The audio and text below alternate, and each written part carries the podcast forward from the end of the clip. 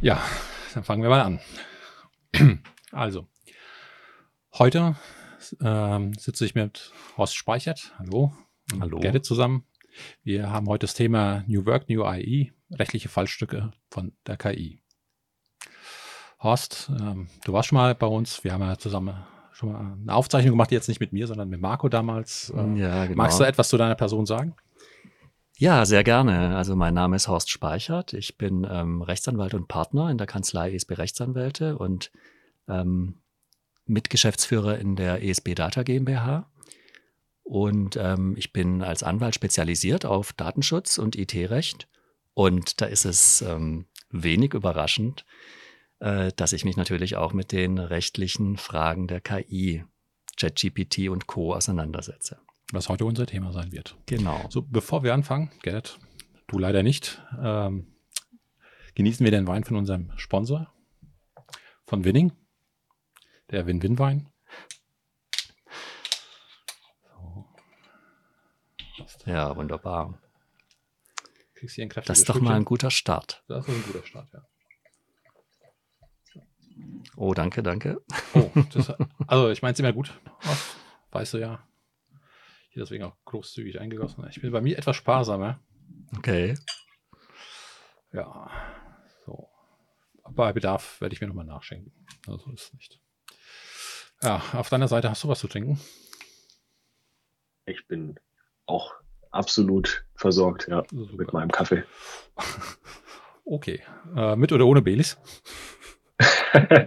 Heute mal auch ohne. Alles das klingt falsch, wenn ich das so rumsage. Ne? Ja, du, also dann. Zum Wohl. Cheers. Wohle. Cheers.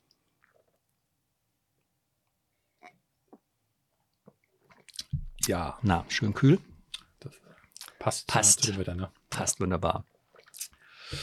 Ja, das Thema, wie gesagt, sind rechtliche Fallstricke von ähm, KI. Äh, dazu haben wir uns natürlich ein, äh, bisschen Gedanken gemacht. Ähm, ja, es gibt äh, viele Dinge bei der Anwendung als Sicht des Anwenders, ähm, wenn man so mit einer, ähm, so einem Chatbot äh, arbeitet, wie Chat äh, gibt es ja schon so ein paar Sachen, die man auf dem Schirm haben muss. Ne? Dazu hat Gerrit sich so ein paar Fragen äh, überlegt. Ähm, Genau. Vielleicht bevor wir so in die Fragen äh, eingehen, würde ich erstmal vielleicht äh, sagen, Horst, wie kam das jetzt äh, so bei dir denn auf, wo du dich das erste Mal tatsächlich mit den rechtlichen Sachen bei KI beschäftigt hast? Ähm, also die, die Historie so der rechtlichen Fragen KI, die hat lange vor ChatGPT angefangen. Das Thema ist jetzt natürlich befeuert worden durch OpenAI und ChatGPT und sicherlich auch ganz massiv durch die Tatsache, in welchem immensen Umfang man jetzt Arbeitsprozesse, ähm, Einsparungen beim, beim Arbeitsaufwand erreichen kann durch KI-Modelle. Aber tatsächlich, also gerade weil ich in dem Bereich auch spezialisiert bin, beschäftige ich mich schon länger mit Rechtsfragen KI. Es gibt ja auch ähm, rechtliche Regelungen schon, auch wenn es mehr Lücken als Regelungen gibt. Es gibt durchaus zum Beispiel in Paragraph 44b ähm, Urhebergesetz ähm, Regelungen zum Data Mining zum Beispiel. Das dürfte wahrscheinlich viele überraschen. Also von daher, ich will jetzt mal nicht übertreiben, aber so roundabout zehn Jahre ist das Thema rechtlich schon vorhanden. Und ähm, naja, es geht hauptsächlich in Richtung Urheberrecht. Ne? Was ist mit dem Output? Muss ich da nicht vorsichtig sein, ne? wenn ich in der äh, Marketingabteilung da was produziere? Ähm, verletze ich da nicht andere Rechte? Und es geht natürlich um Datenschutz, um all die Fragen, die im Zusammenhang mit so einem automatisierten äh, Erzeugen von, von Arbeitsergebnissen und Entscheidungen, äh, bei automatisierten Entscheidungen, beim Schürfen von auch personenbezogenen Daten, äh, spielte schon immer der Datenschutz eine große Rolle. Und das merkt man jetzt auch beim Spezialthema Chatbots und ChatGPT, also auch bei den äh, jetzt gerade so, so aktuellen generativen Chatbots äh, natürlich ganz deutlich. Okay. Wenn ich das ja so richtig verstanden habe, ist ich als Anwender, wenn ich äh, damit arbeite, werden ja schon Daten gesch äh, geschürft. Ne? Also korrigiere mich, falls ich da völlig daneben liege. Also das Nee, heißt, also die, zwar schon vorher auch natürlich, Ja. aber auf jeden Fall auch, wenn du als Anwender mittendrin bist in, Also- in der Nutzung. die KI lernt durch mich. Genau. Was gibt es da für mich als Anwender zu beachten? Also die, die Prozesse, die da ablaufen beim, beim Training, ne, die Daten müssen ja irgendwo herkommen. Also der Anbieter hat einen großen Datenpool und der Anbieter kann seine OpenAI, eine Firma, ein Unternehmen, das die Software dafür zur Verfügung stellt. Aber der Anbieter kann ja auch das eigene Unternehmen, der eigene Arbeitgeber sein, der sagt, äh, ich wende die KI jetzt intern an im Unternehmen und äh, meine KI-Anwendung, äh, mein Chatbot wird mit betriebsinternen Daten trainiert. Ähm, also das ist mal die Anbieterseite, die da natürlich immer fragen muss, Data Mining, darf ich das überhaupt? Ja. Wo darf ich schürfen? Darf OpenAI einfach so im Internet schürfen? Äh, darf der Anwender äh, einfach so die Daten, die jetzt ähm, in Form von Präsentationen oder erzeugten Arbeitsergebnissen da sind, fürs Training verwenden? Da gibt es viele personenbezogene Daten und deswegen stellen sich die Datenschutzfragen schon beim Data Mining. Ähm, und dann natürlich aus Anwendersicht, wohin deine Frage jetzt ging, ähm, ich unterhalte mich mit dem Chatbot, ich unterhalte mich vielleicht über Personen, über Umstände, ich bin vielleicht gerade dabei, was zu erklären, wo andere Personen eine Rolle spielen. Und ich bin also auch noch an, als Anwender in dem Trainingsprozess mit drin und deswegen auch als Anwender involviert in die rechtlichen Fragen. Und die erste Frage, die sich stellt, ist, ob das Training überhaupt zulässig ist, ob ich überhaupt mit einem KI-Produkt ähm, Daten ähm, zum Training heranziehen darf. Und da muss man, wie gesagt, mal reinschauen in die gesetzlichen Bestimmungen. Wir haben jetzt heute hauptsächlich den Datenschutz und das Urheberrecht mit auf der rechnung. Und wenn es um das Urheberrecht geht, ist zunächst mal im Grundsatz das Data Mining zulässig. Also da gibt es diesen Paragraph 44b Urhebergesetz, der das zulässt, aber nur unter bestimmten Rahmenbedingungen. Ja, also ich muss zwar zunächst ähm, nicht fürchten, gegen urheberrechtliche Bestimmungen zu verstoßen, wenn ich Daten schürfe, ähm, aber ich muss bestimmte Rahmenbedingungen einhalten. Das bedeutet zum Beispiel, dass der rechte Inhaber auch sagen kann, nein, ich will nicht, dass die Daten verwendet werden. Also wenn jetzt zum Beispiel im Internet Daten geschürft werden, ähm, die Daten herangezogen werden fürs Training, dann kann ähm, der Rechteinhaber auch ein Verbot aussprechen. Kann also zum Beispiel publizieren, meine Daten dürfen nicht verwendet werden. Die Frage ist dann, kann das die KI überhaupt erkennen? Ähm, oder vielleicht arbeitet der Rechteinhaber gleich mit einer Art Schutzsoftware, wie Glaze zum Beispiel. Ähm, dann ist es unter Umständen gar nicht möglich, mit den Daten, ähm, die dann für Trainingszwecke zu verwenden. Bei den betriebsinternen Daten stellt sich die Frage auch, auch da ist grundsätzlich das Data Mining nicht verboten, aber es stellen sich dann über das Urheberrecht hinaus dann eben auch die datenschutzrechtlichen Fragen. Ja, also der eine Bereich Urheberrecht mhm. zunächst mal betroffen, schon beim Trainieren und dann das Datenschutzrecht. Wir haben personenbezogene Daten, da geht es dann in die DSGVO rein und in die Frage, wo ist da überhaupt die Rechtsgrundlage? ähm, um solche Daten zu erheben. Und da muss man natürlich dann ganz verschiedene Situationen unterscheiden.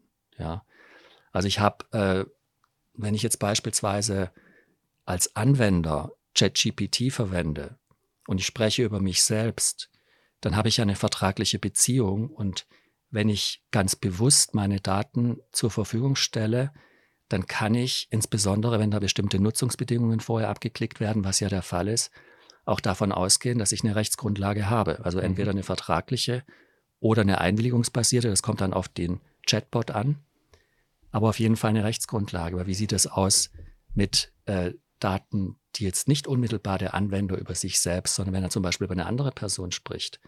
Da habe ich dann das gleiche Problem, das ich immer habe, wenn ich mit fremden Daten in Anführungsstrichen arbeite. Wo ist da die Einwilligung? Wo ist da die Rechtsgrundlage? da bleibt dann oftmals nur so eine schwammige Rechtsgrundlage übrig wie ein berechtigtes Interesse und da wird das dann, das Eis dann sehr dünn. Okay. Ähm, mal also so zusammengefasst und ähm, auch so als Frage formuliert, angenommen, ähm, meine Mama äh, ist irgendwie erkrankt, hat irgendeine Krankheit und ich äh, möchte ihr helfen und helfe mich so einer KI und äh, fütter die Daten. Meine Mama ist krank, die hat eine schwere Grippe mit den und den Symptomen. Äh, wie kann ich ihr am besten helfen? Sehr, von mir aus, also ich habe ja was Gutes damit vor. Damit hätte ich ja eventuell schon gegen Datenschutzrecht äh, verstoßen. Ist das so richtig? Oder beziehungsweise wir sind da in einem Gebiet, das zumindest jetzt aktuell nicht äh, rechtlich klar ausformuliert ist.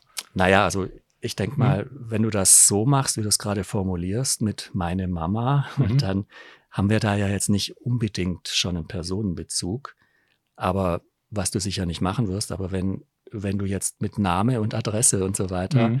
äh, dann die Krankheitssymptome und die Details der Erkrankung schilderst, dann ähm, wird das zum Training herangezogen und dann ist das schon ein Datenschutzthema, wo du vorher fragen musst, deine Mama in dem Fall, darf ich das überhaupt? Ja, also sicher nicht, ohne deine Mama zu fragen. Okay.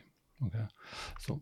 Also auch als wichtiger Hinweis, äh, ich glaube immer Daten, ähm, datenschutzrelevant wird, wenn du Daten oder beziehungsweise Informationen äh, weitergibst, äh, an, wo man praktisch auf, einen, auf eine natürliche Person schließen kann. Ne? Also wenn du zwei, drei Daten gibst, wie die Adresse jetzt zum Beispiel, Name, ähm, dadurch lässt sich ein Bezug zu einer reellen Person herstellen. Ne? Ganz klar. Also okay. Datenschutz immer nur dann, wenn du personenbezogene Daten hast. Ne? Okay. Aber wenn sie nicht personenbezogen sind, vielleicht auch Geheimschutz. Ja. Mhm. Also gerade die betriebsinternen Informationen, die nicht personenbezogen sind, also zum Beispiel ein Stück Software, ein Softwarecode zum Beispiel, mhm.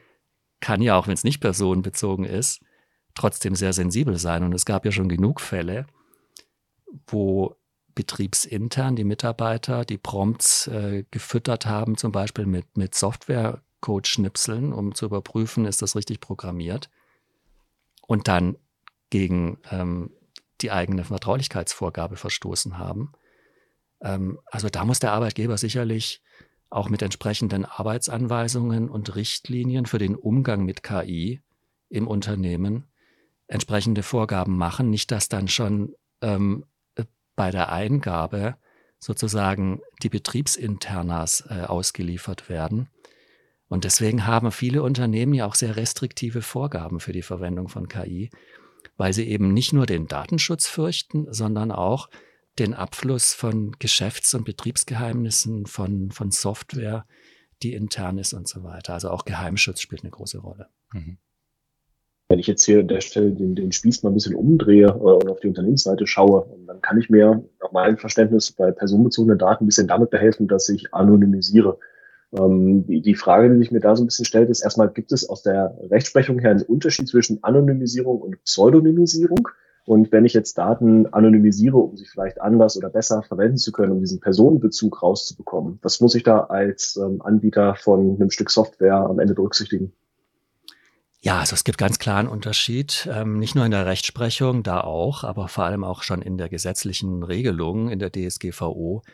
Anonymisierung heißt, dass eine Repersonalisierung, also eine Rückführung auf die Person nicht mehr möglich ist, unter vernünftigen Rahmenbedingungen nicht mehr möglich ist, mit einem vernünftigen Aufwand nicht mehr eine Repersonalisierung durchgeführt werden kann. Ja, also wenn du jetzt beispielsweise Informationen über eine bestimmte ähm, Person, die Umstände anonymisieren willst, dann muss gewährleistet sein, ähm, dass tatsächlich aufgrund der Fülle der Informationen nicht doch die Person noch ausfindig gemacht werden kann. Also wenn ich beispielsweise Angaben habe wie IT-Leiter, den Firmennamen, äh, die genaue Funktion im Unternehmen, dann kann ich natürlich mhm. den, den Namen da rausstreichen und werde trotzdem, weil ich ja weiß, IT-Leiter, von einer bestimmten Firma, werde trotzdem herausfinden, um wen es sich handelt. Also da habe ich dann keine wirksame Anonymisierung.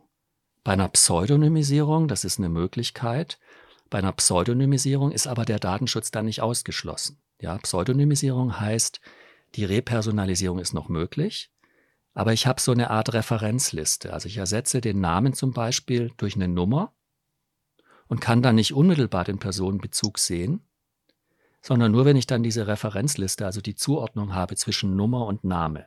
Ja, dann sprechen wir von Pseudonymisierung. Da ist aber jederzeit sind die Informationen rückführbar. Und da gilt dann nach wie vor der Datenschutz. Also für pseudonyme Daten, die werden als personenbezogene Daten nach wie vor der DSGVO unterworfen, während die anonymen Daten, das sind überhaupt keine personenbezogenen Daten mehr und die unterfallen dann auch gar nicht mehr dem Datenschutz. Das heißt, dein Ansatz ist völlig richtig. Wenn ich es hinbekomme, dass effektiv und wirksam Daten anonymisiert werden, dann stellt sich die Datenschutzfrage nicht mehr. Also weder bei der KI noch bei anderen Datenschutzthemen. Ich glaube, dass das technologisch gesehen gar nicht so trivial ist. Ich erinnere mich dran, das ist mittlerweile ein paar Jahre her, habe ich mal ein Paper gelesen ähm, zu der Ende-zu-Ende-Verschlüsselung, die WhatsApp anbietet. Also sie weisen ja ganz groß aus, wir können den Inhalt einer Nachricht nicht lesen. Ähm, und da haben ähm, ja verschiedene Wissenschaftler mal versucht nachzuvollziehen, wie viel man allein aus Metadaten schon rauslesen kann ne? und wie viel so von dem Inhalt oder dem potenziellen Inhalt einer Nachricht man daraus erkennt. Und die Erkenntnis mal ganz einfach runtergebrochen war, dass allein nur durch diese Metadaten, selbst wenn der gesamte Inhalt einer Nachricht verschlüsselt ist, unfassbar viel über, über ein Sentiment beispielsweise oder auch ein potenzielles Anliegen herausgefunden werden kann, ähm, über, über verschiedene Patterns, die dann entsprechend nachvollzogen werden. Ähm, also ich glaube, das ist tatsächlich rein, also faktisch gesehen dann in der Praxis gar nicht so einfach, da die perfekte Anonymisierung zu finden, ne? dass dann da wirklich keine Rückschlüsse mehr dann möglich sind. Ja, sehr schwierig. Also wir kennen das aus anderen Bereichen, wo die KI auch eine große Rolle spielt. Also beim Tracking zum Beispiel. Ja, wenn getrackt wird auf Social Media Seiten oder auf, auf Webseiten. Ähm, da muss der Nutzer seinen Namen gar nicht angeben. Da kann ich durch die Einstellungen im Browser eine Vielzahl von, von Meta-Informationen kann ich dann doch ähm, die Person wiedererkennen. Und dann stellt sich natürlich immer sofort die Frage, ist der Personenbezug dann überhaupt wirksam entfernt? Ja. Also in, im Umfeld von Cookies und Tracking wird das in der Regel verneint, ähm, weil durch die Informationsflut, durch die Vielzahl der Einzelinformationen dann doch wieder eine Personalisierung möglich ist. Hm. Wenn ich jetzt ein ein Bild bei Midjourney zum Beispiel erstelle oder einen Text bei ChatGPT erstelle und den dann irgendwo groß im Internet veröffentliche, wer ist denn der Urheber von, davon dann am Ende? Also für wen gilt denn das Urheberrecht davon? Ja. Insbesondere vielleicht auch in dann so, wenn ich ein bisschen abgrenze, ähm, gerade bei ChatGPT Texterstellung, ähm, basiert ja auf ähm, Informationen, die im Internet schon sind. Und jetzt mal angenommen, also ich habe vielleicht einen Case, da ist es was sehr, sehr Individuelles, was ChatGPT da ausgibt. Wie weit das möglich ist, eine andere Frage, weil es ja doch sehr, sehr homogen ist, was, was ChatGPT an Antworten liefert. Aber was ist denn, wenn das vielleicht auch eine sehr starke Ähnlichkeit hat, zum Beispiel zu einem bestimmten Blogpost oder ähnlichem, der schon im Internet existiert. Ja, genau, wobei das sind zwei, zwei Themen in deiner Frage, die, die man mhm. auseinanderhalten muss. Also mhm. vielleicht mhm. mal zum ersten Teil den Output, den ChatGPT ChatGPT oder eine generative KI produziert. Der Output, ähm, der ist ja keine persönlich geistige Schöpfung, ja, wie, mhm. die, wie die Juristen sagen. Ähm, und wenn du mal in Paragraph 2 Absatz 2 Urhebergesetz reinschaust, da steht drin, urheberrechtlich geschützt sind nur persönlich geistige Schöpfungen, also Werke, die von Menschen erzeugt werden. Das heißt, was die KI da als Output produziert, ist vom, vom ersten Ansatz her jetzt zunächst mal gar nicht urheberrechtlich geschützt. Jedenfalls ist das die aktuelle Rechtslage und man muss immer dazu sagen, wenn ich dann sage aktuelle Rechtslage, dann ist das so die Meinung, die vielleicht überwiegend vertreten wird im Moment. Aber da ist sehr mhm. viel im Fluss und es kann ja auch durchaus sein, dass die wirtschaftliche Bedeutung, die in der KI steckt, dann dazu führt, dass sich hier in der Rechtsprechung oder beim Gesetzgeber sehr viel tut. Aber aktuell kann man sagen, der Output der KI ist zunächst mal im Grundsatz urheberrechtlich gar nicht geschützt, weil es keine persönlich geistige Schöpfung eines Menschen ist. So wie du aber das Ergebnis nur als Rohmaterial ähm, weiterverarbeitest, indem du zum Beispiel in der Marketingabteilung das produzierte Bild dann entsprechend anpasst und dann wiederum Arbeit investierst, dann hast du wieder eine persönlich-geistige Schöpfung, indem du sozusagen den KI-Output dann weiterverarbeitest und kannst so dann wieder ähm, zum urheberrechtlichen Schutz gelangen. Aber der reine Output ist jetzt nach der, sagen wir mal, überwiegenden Meinung, die im Moment aktuell publiziert wird, gar nicht geschützt. Also das ist sozusagen der erste Teil deiner Frage, mhm. der dahin zielt, ähm, was ist denn überhaupt mit dem urheberrechtlichen Schutz? Und das ist ja eine wahnsinnig wichtige Frage. Ja, man mhm. stelle sich nur mal eine Werbekampagne vor, die mit KI-Anwendungen produziert wird. Und jetzt ist ja dann die Tatsache, dass der Output möglicherweise gar nicht urheberrechtlich geschützt ist, ja, ähm, zumindest mal ein rechtliches Problem. Ja, ich habe dann zwar noch andere ähm, Schutzmechanismen, wie zum Beispiel das Wettbewerbsrecht. Also es ist sicher nicht so, dass jeder Wettbewerber einfach meine Werbekampagne ähm, kopieren kann.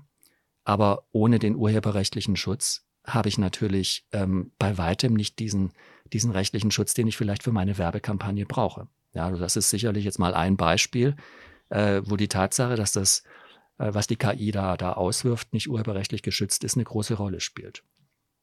Und der zweite Teil deiner Frage, da ging es ja in Richtung ähm, nicht, wie ist der Output geschützt, sondern äh, was passiert, wenn der Output eine Ähnlichkeit aufweist mit schon vorhandenem ja, Bildmaterial, genau.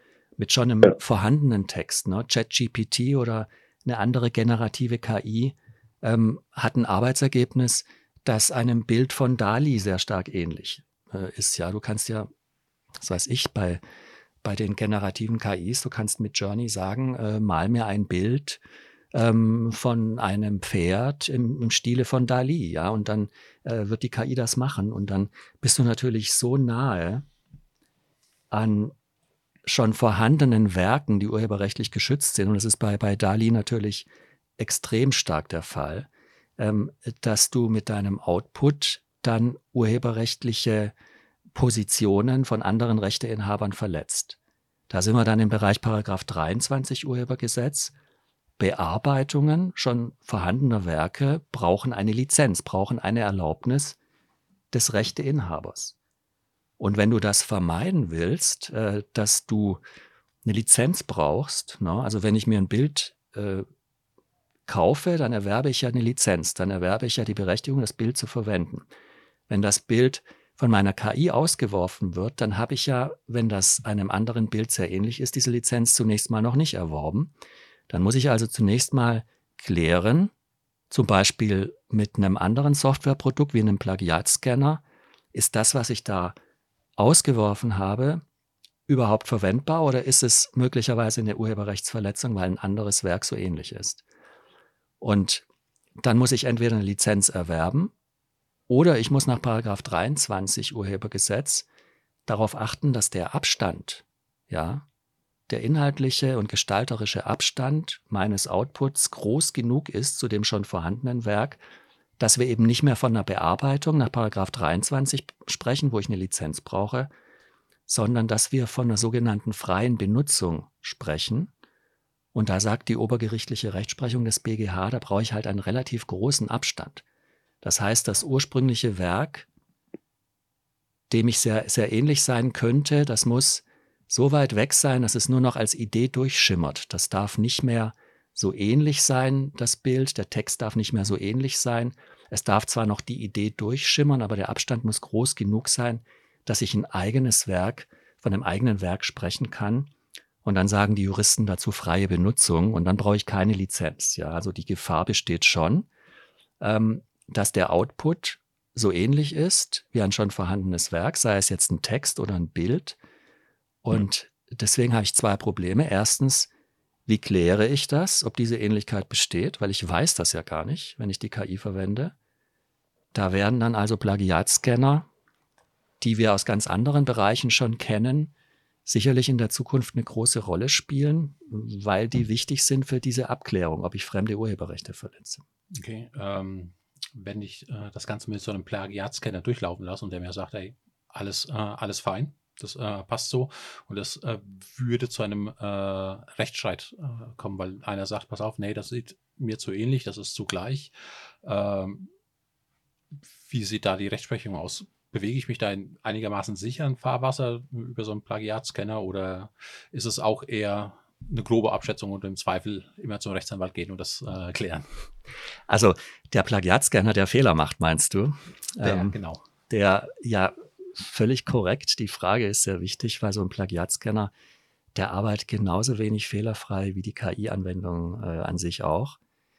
Ähm, also es nützt mir nichts, wenn der Plagiatscanner ähm, sozusagen nicht hundertprozentig richtig arbeitet und die Ähnlichkeit nicht entdeckt sie aber besteht, dann begehe ich trotzdem eine Urheberrechtsverletzung. Natürlich kann das dann beim Schadensersatzanspruch eine Rolle spielen, wenn ich nicht vorsätzlich handle, ja. Aber ich bin jetzt zunächst mal als äh, Verwender vom Output, und da sind wir dann auch so bei der Haftungsfrage, die der Garrett schon, schon angerissen hat. Ähm, ich bin jetzt zunächst mal natürlich in der Pflicht, na, als Verwender vom Output, vom Text oder vom generierten Bild zu prüfen, ob diese Ähnlichkeit besteht. Und wenn mein Werkzeug, also zum Beispiel der Plagiatscanner, nicht richtig arbeitet, dann fällt das auf mich zurück, dann fällt mir das auf die Füße. Okay, aber zumindest kann keinem einem äh, Verlässlichkeit oder grobe Fahrlässigkeit äh, vor, vorgeworfen werden. Nee, oder nee, andersrum. Ja, Keine, grobe Fahrlässigkeit grobe, sicher nicht mehr. Wenn ich mit einem einigermaßen sinnvollen Werkzeug arbeite, das kommt mhm. natürlich immer so ein bisschen drauf an, wie gut ist der Plagiatscanner, aber ähm, wenn ich da jetzt mal ein Produkt, das am Markt üblicherweise verwendet wird, zum Beispiel einsetze, äh, dann bin ich sicherlich auf keinen Fall mehr vorsätzlich, auf keinen Fall mehr grob fahrlässig. Ähm, aber das ist auch gar nicht so die Kategorie, weil zunächst mal geht es ja um die Rechtsverletzung mhm. an sich. Und da spielt eben nur eine Rolle, ob dieser notwendige weite Abstand gewahrt wird. Und da kann ich mich auch einigermaßen, sage ich mal, ähm, vorbereiten, weil da gibt es ja eine ganze Latte von Rechtsprechung, auch obergerichtliche Rechtsprechung, ähm, wie dieser genügend große Abstand dann aussehen muss, ja, urheberrechtlich. Aber ich habe natürlich immer ein Restrisiko. Das habe ich aber auch sonst, mhm. ja, wenn ich, wenn ich beispielsweise ein Patent anmelde, ja, ähm, also auch in ganz anderen Bereichen, die überhaupt nichts mit KI zu tun haben. Ich habe immer das Risiko, dass ich möglicherweise fremde Rechte verletze. Deswegen muss ich immer sehr sorgfältig recherchieren. Also bevor ich zum Beispiel ein Patent anmelde oder eine Marke anmelde, wird recherchiert. Und die Gefahr besteht immer, dass diese Recherche nicht wirklich hundertprozentig gut ist und ich dann trotz Recherche fremde Rechte verletze. Also die Gefahr habe ich auch im Marken- oder im Patentrecht und die habe ich natürlich auch, wenn der Output der KI geprüft wird, ob er fremde Rechte verletzt. Aber ich denke mal, die wichtige Information ist ja zunächst mal, dass der Output fremde Rechte verletzen kann und dass ich also entsprechend zum Beispiel in der Marketingabteilung, die den Output produziert, informiert sein muss, dass ich hier klären muss, ob da fremde Rechte verletzt werden oder nicht. Okay. Kann ich denn jetzt einfach dann Bilder, die ich mit äh, generativer KI erstellt habe oder auch Texte eins zu eins verwenden, ähm, vielleicht sogar noch einen Schritt draufgesetzt, ohne sie selber in irgendeiner Form anzupassen und sie dann auch noch als meinen eigenen individuellen Inhalt ausgeben? Oder muss ich das in irgendeiner Form kenntlich machen? Ja, auch da kommt es so ein bisschen auf die Einzelfallsituation an. Ähm, die Kenntlichmachung, also wenn ich jetzt beispielsweise Inhalte weiter veräußern will, ähm, dann muss ich sicherlich schon vertraglich dem Käufer der Inhalte ähm, offenlegen, transparent machen, dass das ein ähm, KI-generierter Inhalt ist. Das ist sicherlich eine vertragliche Nebenpflicht, auf jeden Fall, wenn nicht sogar eine Hauptpflicht. Auf jeden Fall eine vertragliche Nebenpflicht, dass ich das transparent mache. Denn hm. bei einem KI-generierten Inhalt, ähm, da, wir sprechen ja gerade über die rechtlichen Probleme, da gibt es ja möglicherweise rechtliche Probleme. Also da muss schon der Käufer auch wissen, was, was Sache ist. Ja. Ähm, hm.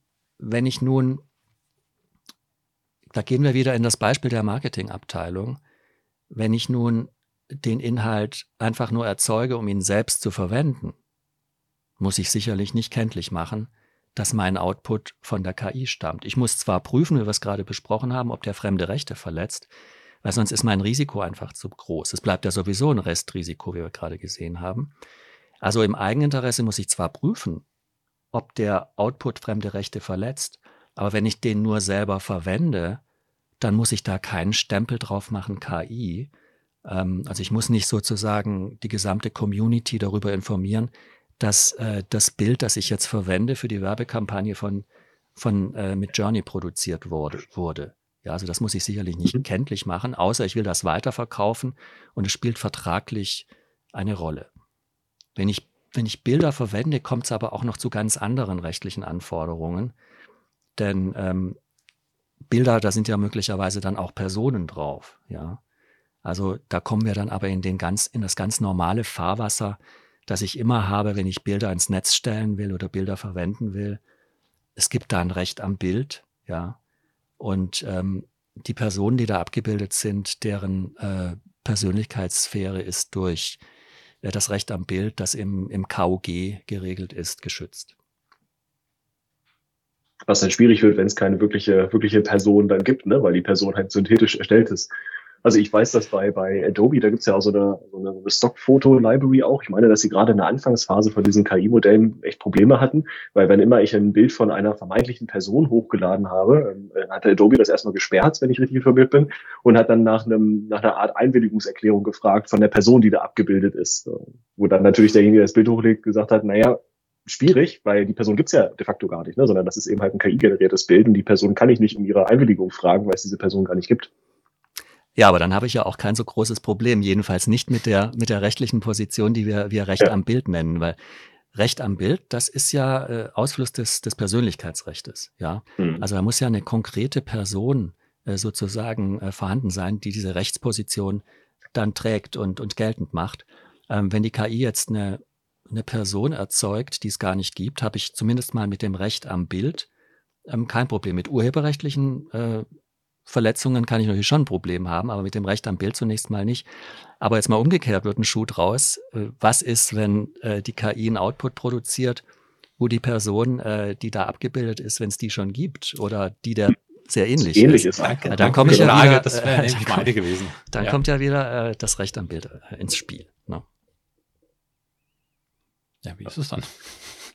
Also angenommen, äh, so eine KI erstellt irgendwie ein Bild einer Person, die mir ähnlich sieht. Ich sehe das.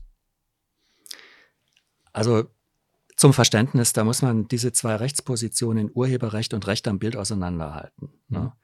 Also der Output ist möglicherweise urheberrechtlich gar nicht geschützt, aber wenn der Output eine Person enthält, ähm, die es gibt oder die sehr ähnlich ist, dann gibt es eben dieses Recht am Bild und für dieses Recht am Bild brauche ich dann entweder eine Einwilligung der Person oder auch ein Lizenzvertrag, also eins von beidem. Das ist die ganz normale Problematik, die wir auch ohne KI kennen. Ja, also wenn, wenn ihr bei der Comfortech ähm, einen Social Media Beitrag produziert für Insta, ein Real oder was, ja, erzeugt, dann muss man ja auch vorher eine Einwilligung der Arbeitnehmer oder Arbeitnehmerin, die da im Video auftritt, ähm, einholen, bevor man das Video bei Instagram hochladen kann.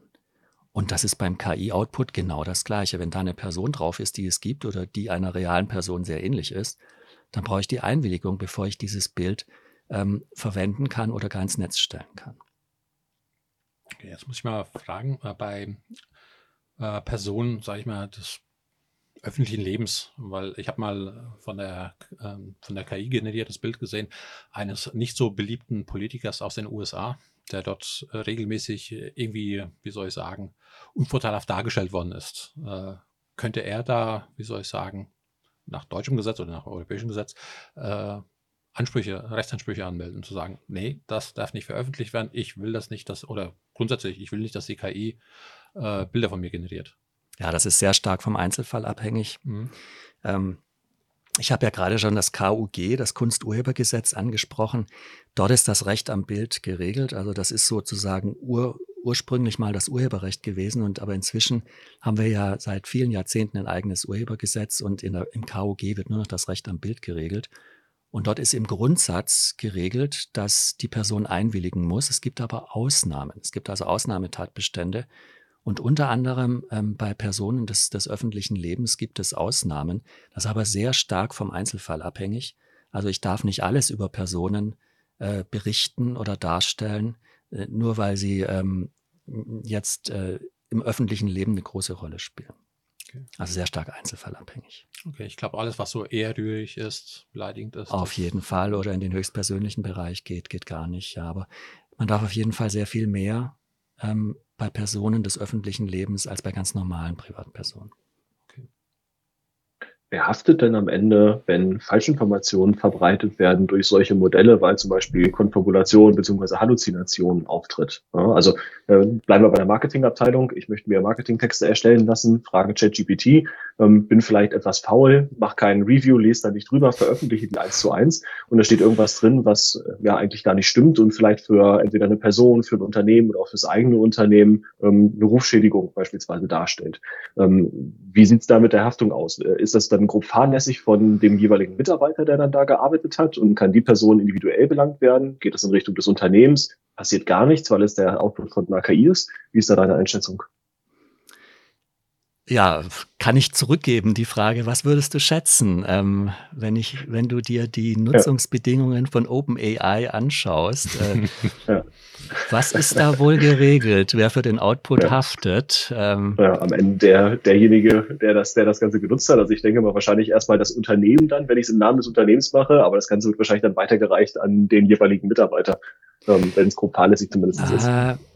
Da gibt es verschiedene Haftungsebenen. Also zunächst mal der KI-Lösung, also in dem Fall OpenAI oder, oder, der, der Anwender, oder der Anwender äh, der KI-Lösung. Ja. Und, und wenn du da in die Nutzungsbedingungen von OpenAI oder von einem anderen Chatbot reinschaust, bei generativen KI-Anwendungen, dann hast du zunächst mal aufgrund der Nutzungsbedingungen wird dir die Haftung zugeschoben. Also der Anwender ist da voll mhm. in der Haftung, was die Nutzungsbedingungen angeht. Ähm, die Frage ist natürlich, ähm, und das ist aber rechtlich bisher nicht entschieden worden in der Rechtsprechung, ähm, ist es möglich, durch Nutzungsbedingungen sozusagen für die Anbieter von solchen Chatbots sich ganz aus der Haftung rauszuziehen. Da habe ich so meine Zweifel, wenn es da die ersten Urteile gibt, ob da nicht zum Schluss doch ähm, auch die Anbieter vielleicht in die Haftung mit reinkommen. Aber intern im Innenverhältnis ähm, hast du aufgrund der Nutzungsbedingungen zunächst mal eine Verschiebung der Haftung hin zum Anwender. Und dann ist mhm. es natürlich jetzt zum Beispiel urheberrechtlich auf jeden Fall oder auch datenschutzrechtlich auf jeden Fall so, dass derjenige, der die Inhalte in Anführungsstrichen produziert, indem er die KI-Anwendung verwendet und den Output daher generiert, der ist natürlich zunächst mal in der Haftung, sowohl urheberrechtlich wie auch datenschutzrechtlich wie auch Recht am Bild, ähm, dass diese Inhalte keine Fremdenrechte verletzen. Und dann berührt deine Frage auch noch eine, eine, dritte Haftungsebene. Also wir hatten jetzt den Anbieter, den Anwender und dann mhm. muss man ja auch noch abgrenzen. Ne? Der Anwender, das ist zunächst mal zum Beispiel ein Unternehmen oder eine Behörde und dann gibt es da ja auch noch Mitarbeiter und Mitarbeiterinnen, die im Unternehmen genau. arbeiten. Ähm, und da gibt es ja auch noch mal eine Haftungsverteilung zwischen Arbeitgeber und Arbeitnehmer. Und da greift dann aber zunächst mal die Haftungsprivilegierung der arbeitsgerichtlichen Rechtsprechung des Bundesarbeitsgericht, ähm, hat da eine Haftungsprivilegierung für Arbeitnehmer ausgeurteilt in äh, schon äh, jahrzehntelanger Rechtsprechung. Das heißt, ähm, man hat da so eine Art ähm, internen Haftungsausgleich in der Rechtsprechung entwickelt. Du haftest also als Arbeitnehmer nur für Vorsatz und grobe Fahrlässigkeit. Und Vorsatz haben wir sowieso nicht und grobe Fahrlässigkeit, also bei deinem Beispiel haben wir keinen Vorsatz und grobe Fahrlässigkeit, da musst du schon wirklich ganz viel falsch machen, ähm, bevor du in den Bereich der groben Fahrlässigkeit kommst. Also am Ende haftet, ähm, wenn man mal in die Unternehmen reinschaut, am Ende haftet nicht der einzelne Arbeitnehmer, wenn er da einen Fehler macht, ähm, bei, bei der Verwendung des, des KI-Outputs, sondern am Ende wird die Haftung auf jeden Fall ähm, beim Arbeitgeber, also beim Unternehmen hängen bleiben, das den Arbeitnehmer beschäftigt. Zumal wir auch noch eine Haftungszurechnung haben nach 99 Urhebergesetz. Das heißt, ähm, die Fehler, die der Arbeitnehmer macht oder auch ein beauftragter Dienstleister macht, die wird dem Auftraggeber oder dem Arbeitgeber zugerechnet nach 99 Urhebergesetz. Hm. Das unterstreicht ja eigentlich noch so ein bisschen von äh, das Thema, was wir vorhin hatten, mit Blick auf die Sorge, die Unternehmen was äh, haben, was solche Technologien angeht, ne? Und das vielleicht in Teilen auch verbieten, weil sie eben da halt entsprechende Konsequenzen dann auch, auch fürchten noch mit, ne? Ja, es gibt im Moment sicherlich eine große Unsicherheit. Deswegen reden wir ja auch über die rechtlichen Fallstricke. Und man kann da jetzt auch nicht wirklich Entwarnung geben. Also es ist ja durchaus berechtigt, wenn ein Unternehmen sagt, äh, ich muss vorsichtig sein, der Output kann fremde Rechte verletzen. Also es geht darum, dass man äh, prüft, wie der Output gestrickt ist, verletzte Urheberrechte, verletzter Datenschutzrechte oder nicht, und sich da auch dann mit bestimmten Softwarelösungen ähm, behilft, um das Haftungsrisiko zu minimieren. Also es wird wie bei, bei jeder Marketingaktion, also ich denke, es gibt keine Marketingaktion, ähm, die ganz ohne Risiko sein wird. Aber man kann natürlich dann äh, das Risiko reduzieren, so wie wir es auch gerade schon durchgesprochen haben. Ja. Jetzt ist eher Microsoft 365 Copilot für uns auch ein riesengroßes Thema, womit wir uns auch viel beschäftigen. Also wenn der KI-Assistent plötzlich in mein, mein Büro mit reinkommt, in mein digitales. Ja. Ähm, und vor allen Dingen dann auch, äh, wenn ich darauf blicke, dass die KI potenziell jede Teamsbesprechung, die ich habe, mithört, um daraus Meeting Notes zu generieren ähm, oder potenzielle To-Dos oder irgendwas mitzuschreiben. Ähm, wie, wie ist da aus deiner Sicht so die, die rechtliche Grundlage dabei? Kann ich das, also jetzt mal abseits von Einbeziehung von Mitbestimmungsgremien beziehungsweise Betriebsräten bei bei größeren Unternehmen. Aber kann ich das als Arbeitgeber einfach so anschalten und sagen, so jetzt per Default, jedes Meeting wird immer grundsätzlich von der KI mitgehört? Ähm, oder muss ich da eine bestimmte Einwilligung von, von meinen Arbeitnehmern irgendwo einfordern? Wie ist da so deine rechtliche Einschätzung? Ja, abendfüllendes Thema oder nachmittagfüllendes Thema. Ich glaube, da machen wir erstmal noch ein kleines Prösterchen, okay. ja. Cheers. Cheers. Ich glaube, grundsätzlich ist es äh, nie verkehrt, sich Einwilligungen äh, von den Mitarbeitern äh, einzuholen oder von den betreffenden Personen. Aber Horst wird es besser wissen. Ja, da müssen wir so ein bisschen sortieren. Also es ist auf jeden Fall eine sehr, sehr gute Frage, weil wir haben so ein bisschen die HR-Prozesse ja noch nicht wirklich beleuchtet. Und du hast hm. ja völlig recht.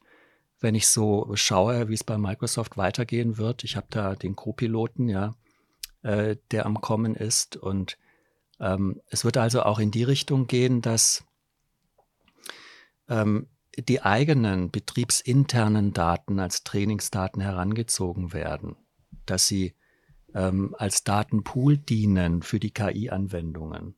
Ja, also gerade beim betriebsinternen Bereich ähm, ist es ja so, dass die PowerPoint-Präsentationen, die von den Arbeitnehmern erzeugten Dokumente, der Chatverlauf, die E-Mail-Kommunikation und, und, und. All das, was so ein Arbeitnehmer produziert, das kann natürlich dann auch von den KI-Anwendungen entsprechend herangezogen werden. Und dann sind ja mhm. ganz viele HR-Anwendungen denkbar. Also das geht dann alles auch möglicherweise in Richtung Verhaltens- und Leistungskontrolle, vor allem auch in Richtung Leistungskontrolle. Also man stelle sich nur vor, der Vorgesetzte sagt, ich brauche noch na, der hat 50 Mitarbeiter in der Abteilung und ähm, er möchte jetzt nicht 50 Leistungsbeurteilungen schreiben, sondern sagt sich, ich habe da eine KI, die greift sehr schön zu auf die ganzen Dokumente, Daten, Chatverläufe, E-Mail-Verläufe im Unternehmen. Ich lasse einfach die Leistungsbeurteilung durch die KI machen, ja, oder lass mich da zumindest sehr stark dabei unterstützen. Und schon habe ich ein Anwendungsbeispiel, wo ich mir die Frage stellen muss, geht das? Ja. Also da ist auch wieder der erste Ansatzpunkt, das datenschutzrechtliche Thema. Ne, das sind ja personenbezogene Daten, die da verarbeitet werden. Und da ist die Frage zunächst mal nach der Rechtsgrundlage. Also da werden dann ganz viele datenschutzrechtliche Fragestellungen aufgeworfen. Da ist schon die Frage nach der Rechtsgrundlage. Ja, ist wirklich das Arbeitsverhältnis eine ausreichende, also der Vertrag, der Arbeitsvertrag, den ich habe mit dem, mit dem Mitarbeiter oder der Mitarbeiterin, ist das wirklich eine ausreichende Rechtsgrundlage für die umfassende Anwendung von solchen KI-Produkten? Ja. Und dann habe ich natürlich auch rechtliche Grenzen, die der Datenschutz da zieht. Also im Moment ist es so, dass wir da in der DSGVO in Artikel 22 haben, weil die KI, das ist ja eine automatisierte Entscheidung. Ja, wenn eine KI zum Beispiel über die Bewerberauswahl entscheidet oder die KI die Leistungsbeurteilung abgibt, dann sagt der Artikel. Und ja auch in Teilen, als, als wenn ich das ergänzen darf, ja, auch eine Entscheidung, die ja nicht immer perfekt nachvollziehbar ist. Ne? Also wenn ich ja. jetzt neuronale Netze einsetze, dann kann ich da ja nicht als Außenstehender reingucken und nicht immer perfekt nachvollziehen. Die KI kommt aus den und den und den genannten Gründen zu dieser Entscheidung. Also das heißt, es ist ja nicht immer wirklich auch eindeutig nachvollziehbar, warum eine KI eine Entscheidung linksrum oder rechtsrum trifft. Ich glaube, das hätte aber, das kann durch äh, geschicktes Prompten, äh, glaube ich, gelöst werden. Aber äh, schon, recht, äh, schon richtig, das ist ein sehr schwieriger Aspekt. Ähm, also ist die Frage fertig beantwortet, weil mir fällt da äh, spontan gerade noch eine Frage ein, die vielleicht etwas abstrakt vielleicht ist. Vielleicht darf ich noch eins ja, kurz ja, anfügen, ja. ähm, um die Frage vom Garrett nochmal aufzugreifen. Also ich wollte auf jeden Fall den Artikel 22 noch erwähnen. Ähm, da geht es um automatisierte Entscheidungsfindung. Also der Betroffene, der Arbeitnehmer oder die Arbeitnehmerin zum Beispiel, wird insoweit geschützt, als bei gravierenden Entscheidungen, die erhebliche Auswirkungen haben auf die betroffene Person, also zum Beispiel die Entscheidung über eine Beförderung, eine Leistungsbeurteilung, die Entscheidung über die Einstellung in dem Bewerbungsverfahren oder nicht, da hat der Betroffene einen Anspruch darauf, dass er nicht zu 100 Prozent einer automatisierten Entscheidungsfindung unterworfen wird. Das regelt der Artikel 22. Aber das heißt natürlich nicht, dass ich äh, bei den HR-Prozessen mir nicht durch solche KI-Anwendungen Unterstützung holen kann und mir helfen kann beim Entscheidungsprozess. Das ist natürlich immer, der, immer möglich. Ja. Okay. Ähm, per perfekter Übergang zu meiner Frage, ähm, weil du gesagt hast, äh, nicht zu 100 Prozent. Kannst dir die Frage wahrscheinlich denken, was ist denn, also, also vielleicht hast du was aus der Praxis oder wo du sagst, du kannst ein Beispiel äh, kreieren. Wo ist denn die Grenze gesetzt, bis wo man sich als äh, Führungskraft äh, sich bei, oder äh, als HR-Mitarbeiter sich helfen lassen kann? Äh, und wo äh, hat der Arbeitnehmer vielleicht einen Anspruch auf eine persönliche Entscheidung? Also ich glaube, das lässt sich schwer in Prozent irgendwie jetzt ausdrücken. Ist es vielleicht irgendein so ein konkreter äh, Fall oder konkrete Maßnahmen? Also als, als, Beispiel jetzt nehmen wir mal ähm, die Beförderung her. Ne? Der ähm, äh, Vorgesetzte äh, äh, will entscheiden, ist die und die Person äh, geeignet, eine Beförderung oder Person A oder Person B. So, und die KI spuckt eben aus, Person B ist es. So. Was davon dürfte der, die Führungskraft denn automatisiert sich unterstützen lassen und wo äh, müsste er selber die, also wo hätte der Arbeitnehmer äh, persönliches Recht drauf zu sagen, ey, pass auf, äh, ich will auch, dass eine Person über mein Schicksal entscheidet? Also wenn man da jetzt mal ein konkretes Beispiel bilden will, weil das muss man immer tun, sonst kann man auch wenig konkretes Rechtliches dazu sagen, als zum Beispiel die Auswertung von Bewerbungsunterlagen. Es ist ja ein Riesenaufwand, äh, wenn sich die Leute bewerben und, und ihre Bewerbungsunterlagen äh, reinreichen. Es ist sicherlich möglich, ähm, dass sich die, die Entscheider, die jetzt die Bewerbungsunterlagen normalerweise manuell sichten, dass die sich helfen lassen, dass die sich tabellarisch äh, bestimmte Dinge zusammenstellen lassen und so weiter. Also die Unterstützungsleistung ist auf jeden Fall möglich durch die KI. Ähm, aber die Letztentscheidung, vielleicht kann man es so am besten ausdrücken, ist bei so einer äh, Entscheidung mit doch gravierenden Folgen für die betroffenen Personen dann tatsächlich äh, durch eine menschliche Entscheidung ähm, von konkreten realen Personen zu treffen. Ja, und natürlich muss ähm, beim Stichwort Datenschutz dann auch müssen die Rahmenbedingungen, zum Beispiel ausreichende Datenschutzhinweise, damit die betroffenen Personen informiert werden über die Umstände ihrer äh, der Verwendung ihrer Bewerberdaten. Es muss transparent gemacht werden in Datenschutzhinweisen. Also es gibt zunächst mal datenschutzrechtlich Rahmenbedingungen, die einzuhalten sind, und dann gibt es eben auch ähm, Grenzen bei der automatisierten Entscheidungsfindung. Okay, also ich fasse mal äh, mit meinen Worten zusammen. Angenommen, es kommt eine, also es kommen mehrere Bewerbungen äh, rein. Du hast jetzt, sage ich mal, für dich eine Checkliste ausgearbeitet. Die und die Qualifikation äh, sollte vorhanden sein. Äh, die Anzahl von Berufsjahren sollte vorhanden sein. Das kann ich mir dann meinetwegen auswerfen lassen, dann nur die Mitarbeiter anzeigen lassen oder beziehungsweise die Bewerber anzeigen lassen, die diese Bedingungen erfüllt haben. Und der Rest ist dann die Entscheidung des Menschen. Kann man so sagen oder, oder etwas abstrakter zusammengefasst, Unterstützung ja, Letztentscheidung nein. Ja, und natürlich hat der abgelehnte Bewerber rechtliche Möglichkeiten nach dem AGG zum Beispiel, nach dem Allgemeinen Gleichbehandlungsgesetz. Also wenn jetzt beispielsweise die KI Fehler macht, übrigens auch, äh, wenn die Fehler ähm, von einer, bei einer manuellen Auswertung durch eine reale Person passieren ähm, und es werden falsche Entscheidungskriterien herangezogen und jemand wird benachteiligt, dann hat natürlich der abgelehnte Bewerber, ob jetzt die KI ähm, den Entscheidungsprozess unterstützt hat oder nicht, immer auch äh, Rechtsmittel und rechtliche Möglichkeiten, sich zu wehren, wenn die Entscheidung falsch war. Das, die Möglichkeiten hat der abgelehnte Bewerber auf jeden Fall. Ähm, aber Letztentscheidung, alleinige Entscheidung durch die KI würde in dem Fall nicht gehen. Okay. Muss der Bewerber denn darüber informiert werden, dass seine Daten mit Hilfe von äh, einem Automatisierungsprozess äh, durch eine KI ausgewertet werden, beziehungsweise da zu Hilfe äh, was genommen wird? Ja, das ist eine schwierige Frage, weil also grundsätzlich gibt es ähm, weitreichende Informationspflichten in der neuen DSGVO. die natürlich auch ein Verfahren mit so vielen personenbezogenen Daten wie ein Bewerbungsverfahren betreffen. Das heißt, der Arbeitgeber, der, der potenzielle zukünftige Arbeitgeber hat zunächst mal Informationspflichten nach Artikel 13, 14 DSGVO, ähm, muss also darüber informieren, wie er die Bewerberdaten verarbeitet und der Bewerber hat das Recht, diese Datenschutzhinweise einzusehen. Wie hoch der Detaillierungsgrad ist, aufzudecken, ob jetzt KI und wenn ja, in welchem Umfang er eingesetzt wird, das ist schwierig zu sagen. Also wenn man sicher gehen will, dann muss man das in die Bewerbungs- ähm, in die Datenschutzhinweise für das Bewerbungsverfahren auf jeden Fall mit aufnehmen, weil wir haben, was den Detaillierungsgrad angeht, ähm, sicherlich jetzt noch nicht die Rechtssicherheit in dem Bereich, dass wir da auf Entscheidungen der, der Datenschutzaufsichtsbehörden oder auf Gerichtsentscheidungen in dieser Detailtiefe zurückgreifen könnten. Also wer da sicher gehen will, der sollte in die Datenschutzhinweise die Verwendung von KI mit aufnehmen. Immer gut, möglichst transparent zu sein. Ne?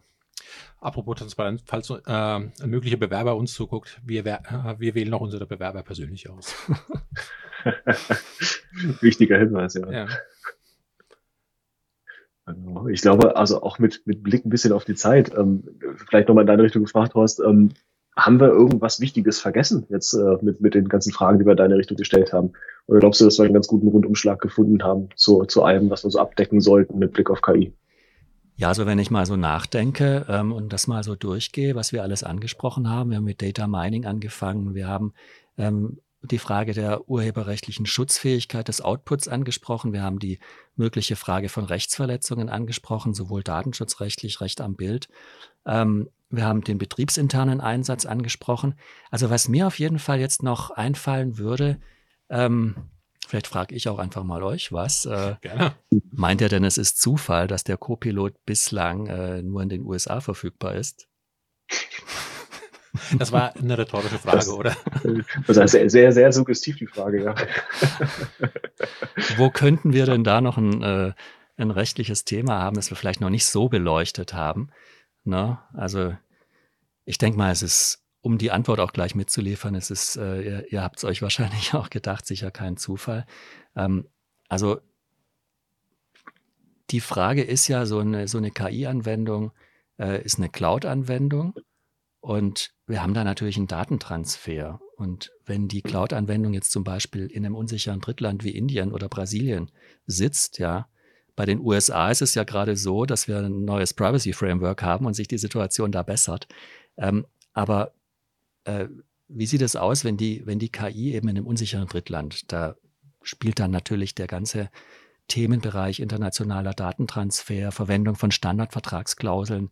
Ähm, na, das brauchen wir jetzt nicht vertiefen, aber auch der Bereich äh, spielt bei den KI-Anwendungen eine Rolle, weil wir eben eine Cloud-Anwendung haben und die kann, wenn sie in unsicheren Drittländern, steht eben mit äh, einem Transfer mit Datentransfer verbunden sein. Und dann haben wir eben die Problematik EuGH, Schrems 2 Urteil, Transfer Impact Assessment mit an Bord. Also das heißt, ja. äh, wenn wir den Cloud, äh, Copilot bei uns äh, hier ähm, in Verwendung haben, steh, steht eine TIA bei uns an. Dann sehen wir uns spätestens dann wieder. Ähm, wir wollen mal sehen, äh, wie äh, die ähm, Anwendungen gehostet werden, in mhm. welchen Ländern. Und wenn es sich dabei um ein unsicheres Drittland handelt, wie Indien zum Beispiel, dann steht eine TIA an, Transfer Impact Assessment. Das hat ja der EuGH in der Schrems 2 Entscheidung entschieden. Oder man wird sich äh, doch nicht mit den USA so schnell einig. Das ist jetzt auf einem sehr guten Weg, ja, auf jeden Fall. Ja, ja. ja vielleicht ähm, zum Abschluss ähm, vielleicht so ein bisschen auch wieder abstrakt die Frage, was würdest du dir denn wünschen von der Gesetzgebung, wohin die geht, ähm, speziell ähm, Datenschutz, äh, äh, was KI betrifft? Was würde, sage ich mal, das Leben eines Arbeitnehmers, eines normalen Anwenders vereinfachen? Was muss, äh, was muss passieren? So als möglicher Tipp vielleicht für Gesetzes, äh, Gesetzesschreiblinge. Ja, das ist eine äh, ganz schwierige Frage. Ne? Also ist vielleicht auch ein wirklich guter Abschluss. Gesetzliche Regulierung von KI. Es gibt ja eine KI-Verordnung auf der europäischen Ebene, ähm, die arbeitet mit einer Risikoklassifizierung. Ja, also die versucht, was meines Erachtens nur sehr unzureichend bisher gelungen ist, die versucht, die verschiedenen KI-Anwendungen in verschiedene Risikoklassen einzustufen. Und dann gibt es auf der höchsten Risikostufe ein Verbot und auf der zweithöchsten Risikostufe dann eine starke Regulierung bis runter äh, zu den niedrigen Risikostufen, wo man dann die KI frei verwenden kann. Also ich, ich denke mal, ähm, das ist jetzt schwer, das äh, zu klassifizieren. Das ist eine sehr, ist ein sehr gewagter Ansatz, würde ich sagen. Und ich würde mir wünschen, dass wir es nicht überregulieren, dass wir nicht sozusagen die Entwicklung von KI ähm, aus Europa vertreiben äh, durch eine überregulierte Situation. Ich denke, wir haben aufgrund der Datenschutzbestimmungen zunächst mal eine sehr gute Basis. Ja. Und äh, ich würde mir wünschen, dass wir zunächst mal relativ vorsichtig an die KI-Regulierung herangehen. Ich bin mir durchaus der Gefahren bewusst, ja. Also gerade zum Beispiel bei der Gesichtserkennung, wenn es um Videoüberwachung von Bahnhöfen geht, dass da die KI sehr viele Fehler macht und so weiter. Ähm, also ich bin mir dessen schon bewusst, aber ich würde mir trotzdem wünschen, dass wir den Freiraum eben lassen, dass wir gerade auch äh, KI-Entwicklungen eben in Ländern ermöglichen, die ein, ein, hohes Datenschutzniveau haben, weil sonst wird zum Schluss die KI nur in Ländern entwickelt, die, die kein hohes Datenschutzniveau haben und, ähm, und nicht in Europa. Hm. Und wir verlieren dadurch. Denke ich schon. Also ich würde sagen, Horst, also auch auf den Blick auf die Zeit, äh, viel gelernt heute, wirklich. Ja, vor allen Dingen äh, was wir auch so äh, letztes Mal, der Gerrit und ich so ein bisschen äh, beim Podcast auch gerätselt haben, was für zukünftige ähm, Berufsgruppen könnte, könnte es geben, von denen wir heute äh, gar nicht auf dem Schirm haben.